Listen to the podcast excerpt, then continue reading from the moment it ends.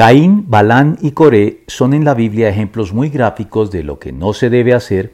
y de las consecuencias que acarrea hacerlo.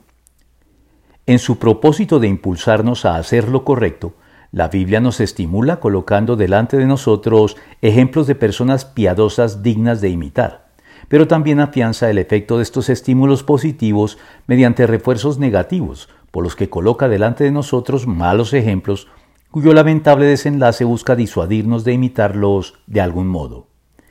Entre estos últimos se destacan tres personajes proverbiales tristemente célebres, Caín, Balán y Coré, como los menciona la epístola de Judas.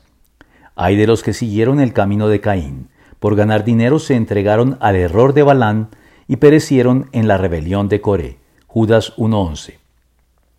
Caín es el primer homicida que dio muerte a su propio hermano y fue condenado a vagar errante por la tierra de Nod y de quien desciende la civilización cainita, cuyo carácter perverso caracterizó a la humanidad antediluviana, atrayendo sobre sí el juicio del diluvio.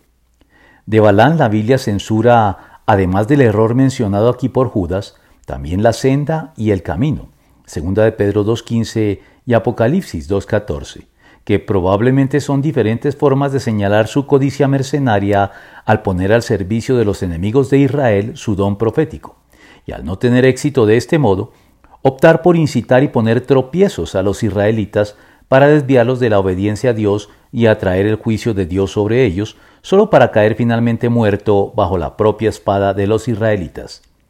Y Coré y compañía representa a los rebeldes contra la autoridad delegada de Dios sobre su pueblo que, como consecuencia de esto, fueron tragados vivos por la tierra que se abrió bajo sus pies.